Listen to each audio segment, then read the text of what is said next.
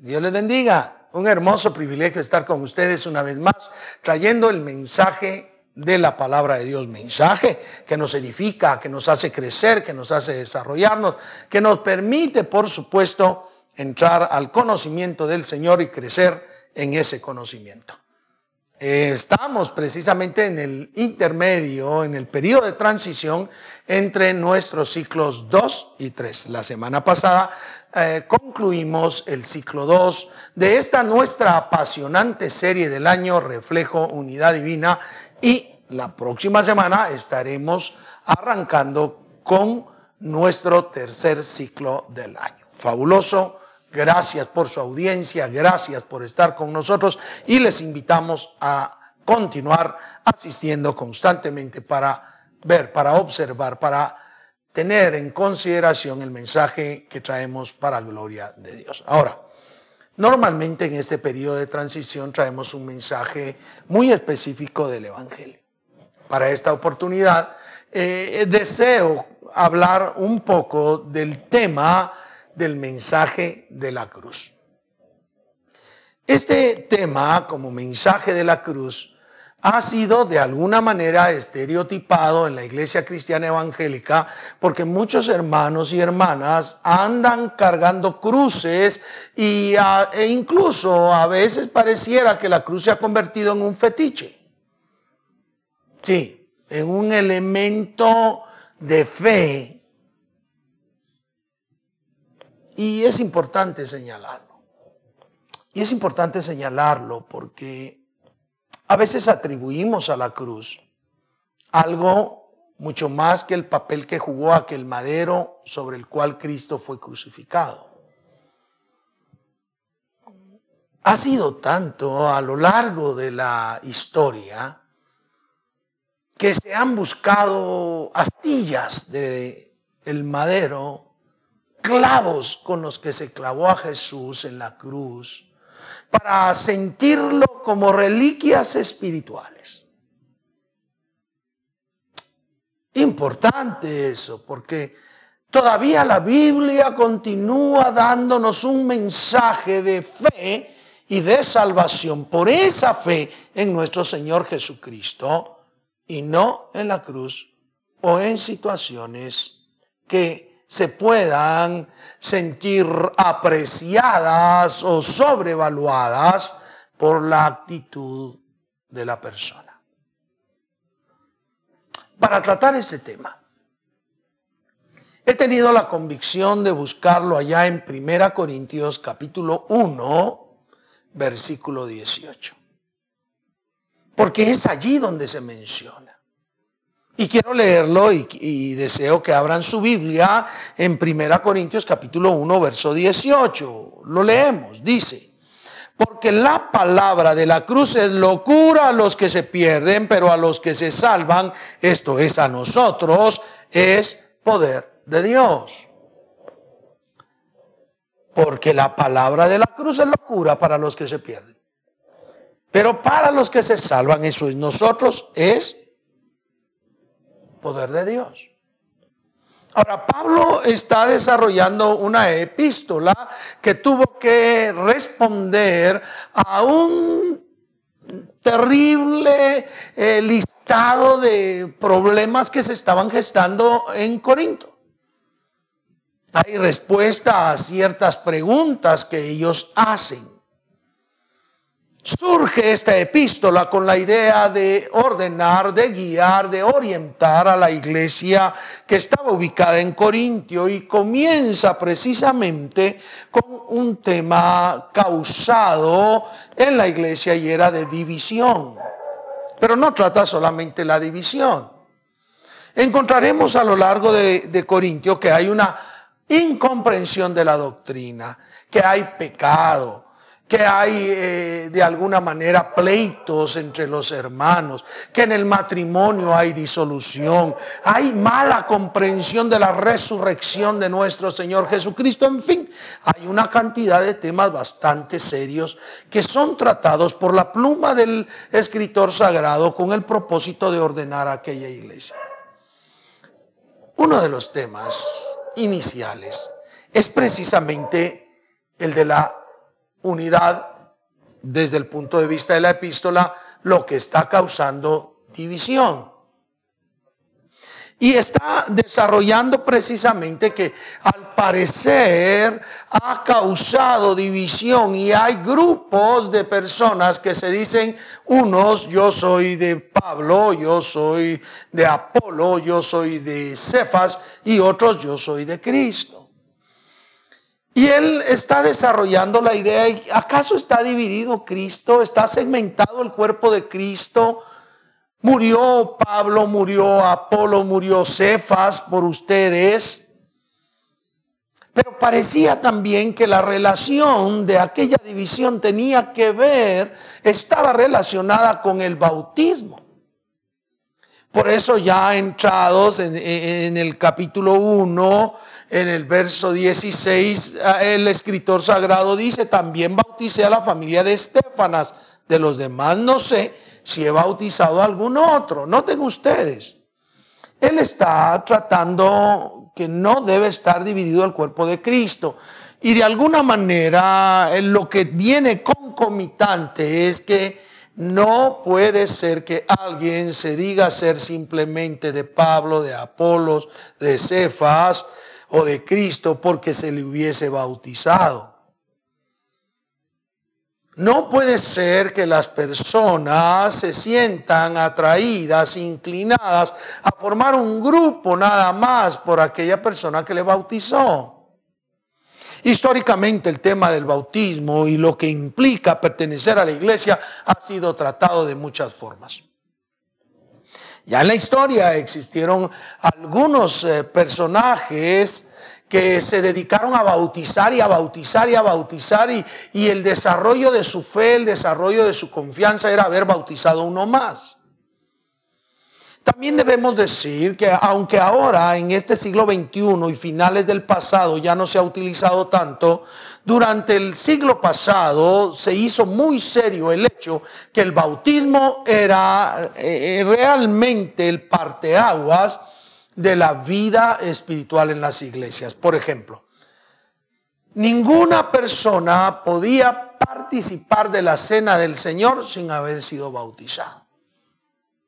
Ninguna persona podía casarse, contraer nupcias si no estaba bautizado. Ninguna persona podía ser considerado parte de la iglesia si no estaba bautizado. Qué tremendo. Ahora, eso no es mi tema.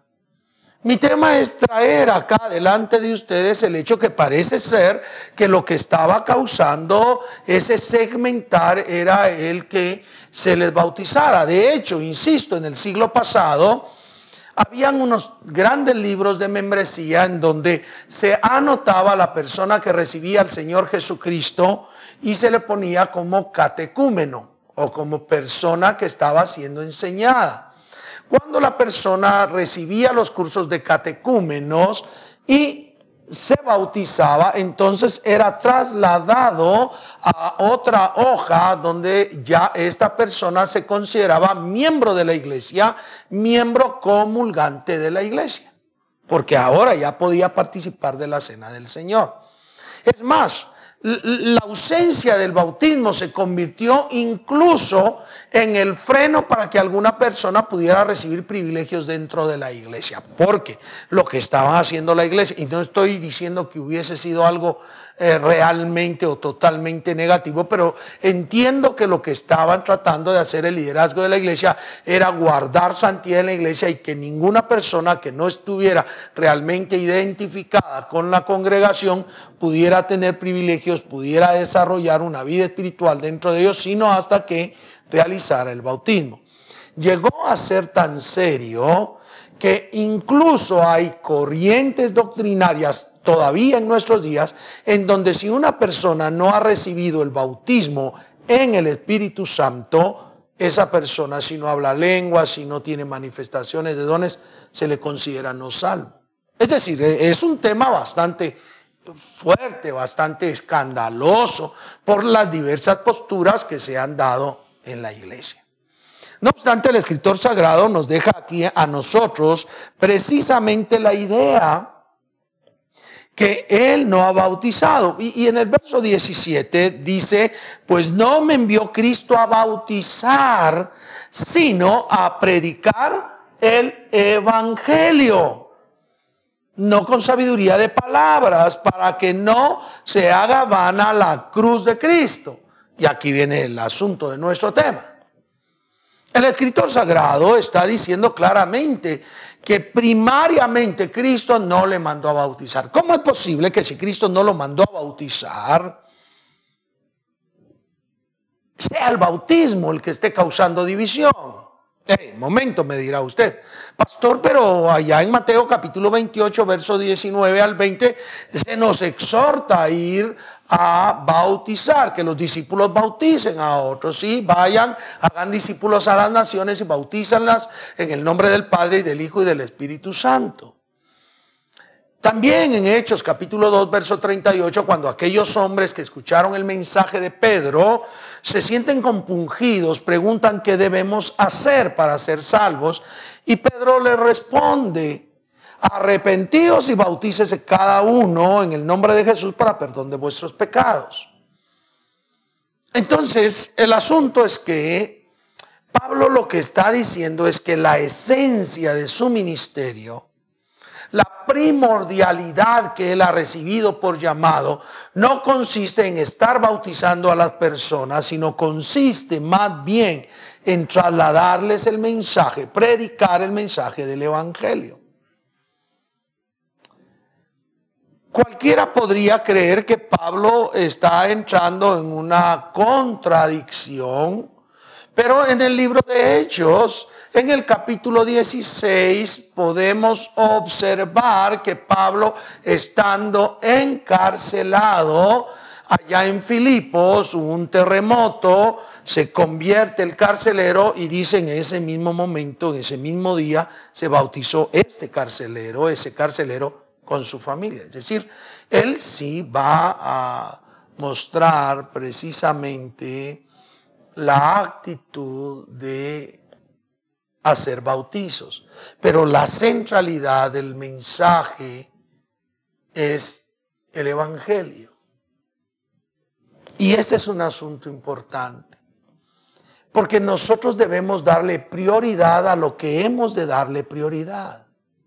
Y en la iglesia cristiana evangélica estamos desnaturalizando el mensaje de la cruz y yéndonos hacia muchos diversos mensajes y énfasis. Ya he señalado aquí, lo vuelvo a repetir, durante muchos años, ya unos 25 años, el mensaje de liderazgo y liderazgo y liderazgo y adoctrinamiento de liderazgo ha sido constante y se ha descuidado algunos otros temas relevantes de la Biblia. Y claro, la idea es que vayamos a predicar el mensaje de Jesucristo, el mensaje del Evangelio. Pero si no conocemos el Evangelio, si no estamos adiestrados en el conocimiento del Evangelio, en vano seríamos buenos líderes. Tenemos que ser buenos predicadores del mensaje. Y Pablo lo que hace en ese verso 17 es decir, que el mensaje central, lo que él debe predicar es el Evangelio y también nos está diciendo claramente que si él estuviera dedicándose a predicar bautismo, que entonces estaría haciendo vana la cruz de Cristo.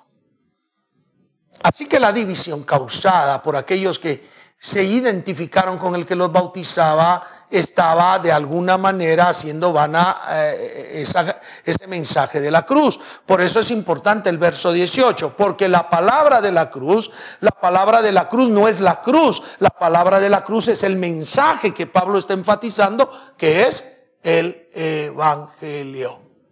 Si me estoy dando a entender, el verdadero mensaje de la cruz es la salvación de la humanidad por medio de la fe en nuestro Señor Jesucristo.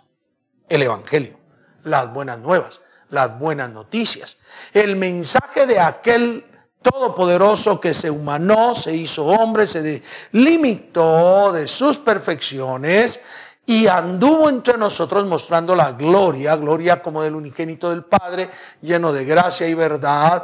Pero el mensaje de la cruz es Cristo, es la salvación en Él, no es en ninguna manera la cruz. Y dicho sea de paso, es que el, asunto que tenemos es que muchas personas, cantidades de personas, están enfatizando más la cruz que a Cristo mismo. Y tienen, como ya había señalado, tienen a la cruz como un fetiche, como, como un adorno en casa, pero un adorno espiritual, donde ahí está presente Cristo. Y déjame decírtelo en el nombre de Jesús, en ningún texto de la Biblia encontrarás que la cruz represente a Jesucristo. El mensaje de la cruz es la es la salvación por medio de nuestro Señor Jesucristo, quien se humanó para ser sacrificado por nosotros. Entonces, por eso es que la palabra de la cruz, el Evangelio, la fe en nuestro Señor Jesucristo para ser salvos, es locura para los que se pierden. Porque muchas personas que han rechazado el mensaje del Evangelio, el mensaje de Jesucristo, no llegan a la salvación por rechazar ese mensaje. Pero hay muchas personas que de alguna manera entienden el mensaje de Cristo, pero se, se, transmutan a tener algún tipo de reliquia, algún tipo de crucifijo, algún tipo de cruz, para que con ello sienta que su vida espiritual tiene razón a ellos, como Jesús le dijo a Tomás, bienaventurados los que sin ver han creído, y eso es lo que tenemos que decir. El mensaje de la cruz no es simplemente la calavera, el monte la calavera, no es simplemente eh, eh, un madero que se iba a arruinar con el tiempo y por eso buscan astillas del madero y que están como reliquias. El mensaje de la cruz es, es todo el misterio de la piedad para nosotros. Por eso para nosotros los que nos salvamos es poder de Dios. Yo recuerdo cuando joven había recibido a Jesucristo, quizás tendría año, año y medio de estar en Jesucristo. Yo no sé las experiencias espirituales que ustedes han pasado.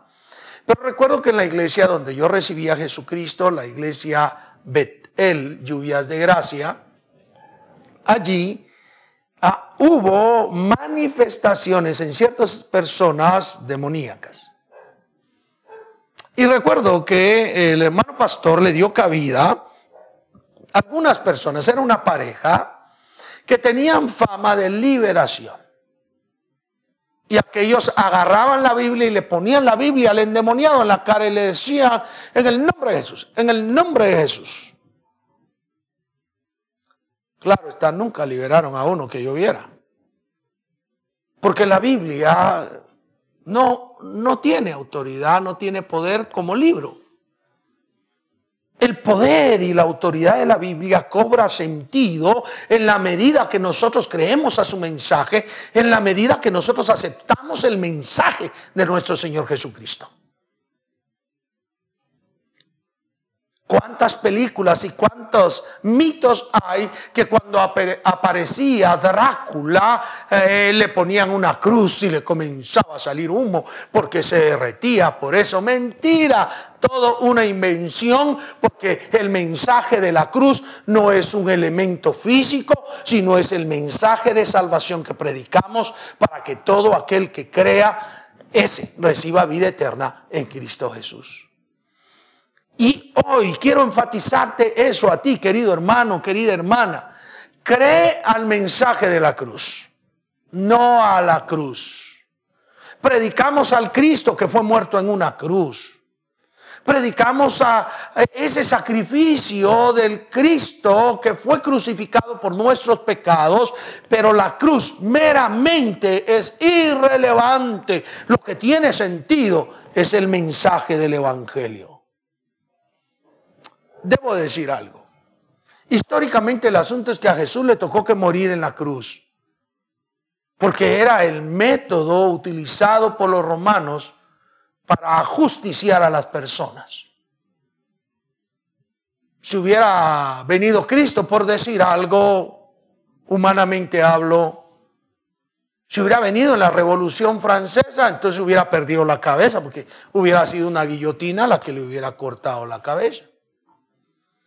Si hubiera venido en tiempo de todo lo que son las revoluciones mexicanas, allá en los Estados Unidos, todo lo que se dio, pues de repente hubiera muerto fusilado, porque era la forma en la que, en, la que se ajusticiaba a las personas. Recordemos que Jesús muere ajusticiado porque se le consideró delincuente, se le consideró a alguien que había violentado en contra de César, se le eh, asesina en la cruz porque el pueblo, no el pueblo en sí, sino los principales judíos van y lo denuncian que ha dañado sus culturas, sus creencias. Y por eso aquel hombre que lo condena a muerte, entendiendo que este era eh, condenado por algo que no había hecho ni por lo cual merecería eso, fue y mandó escribir sobre, eh, sobre la cruz la razón del por qué se le mataba y se puso ahí Jesucristo, rey de los judíos. Por eso le mataron. Pero Jesucristo, el mensaje de la cruz para nosotros es poder. Poder que salva por eso más adelante escribirá en Romanos, porque no me avergüenzo del Evangelio, porque es poder de Dios. El poder de Dios no es la cruz, el poder de Dios es el mensaje, es lo que se dice, es el Evangelio. Y ya lo ha señalado a él. A mí, Cristo me envió a predicar el Evangelio. Igual, Tú y yo somos invitados a predicar el Evangelio. No le demos más valoración a temáticas que no tienen valor. Démosle razón a la temática central que es Jesucristo, el Hijo de Dios, encarnado, trayendo salvación para ti, para mí y en quien creemos por la fe y por ello tenemos la vida eterna. Ese, queridos hermanos y hermanas, es el mensaje de la cruz. No, por favor, no, no creas a mensajes estereotipados. perdona lo que voy a decir, pero ahí andan cristianos con pescaditos ictus, pescaditos ahí como fetiche, con estrellitas de David, así le llaman, están confundidos. Porque el mensaje de la cruz es el Evangelio. Y el Evangelio no necesita de artilugios para entenderse. Necesitamos creer por la fe. La fe de aquel que vino a dar su vida en rescate por nosotros. Es el mensaje del Evangelio. El mensaje que fue anunciado por los ángeles el día del nacimiento de Jesús, hablándole a aquellos pastores que pastaban con sus ovejas o que los guardaban en las vigilias de la noche. Era el mensaje de aquellos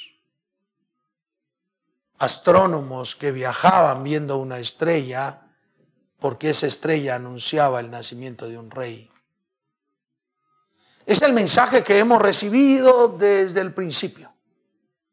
Cristo Jesús murió por nuestros pecados para que todo aquel que en Él cree no se pierda más, tenga vida eterna. Es el amor de Dios.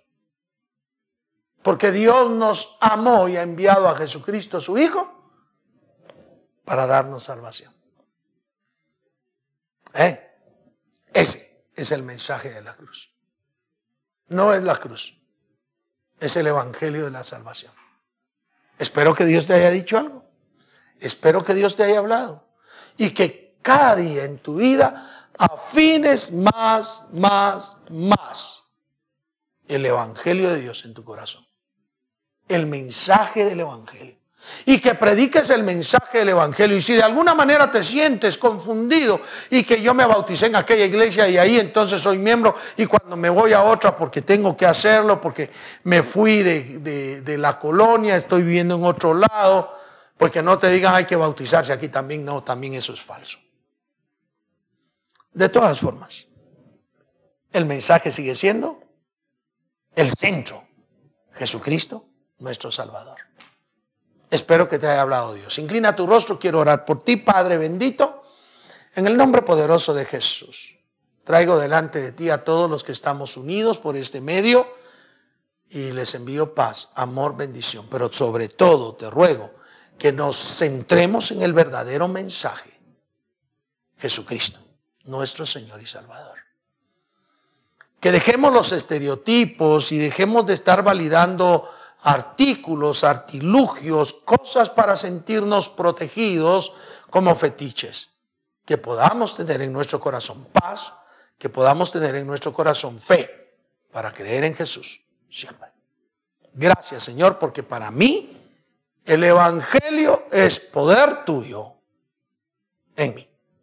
Y yo espero que en cada hermano y hermana así lo sea. Bendigo tu nombre en el nombre poderoso de Jesús.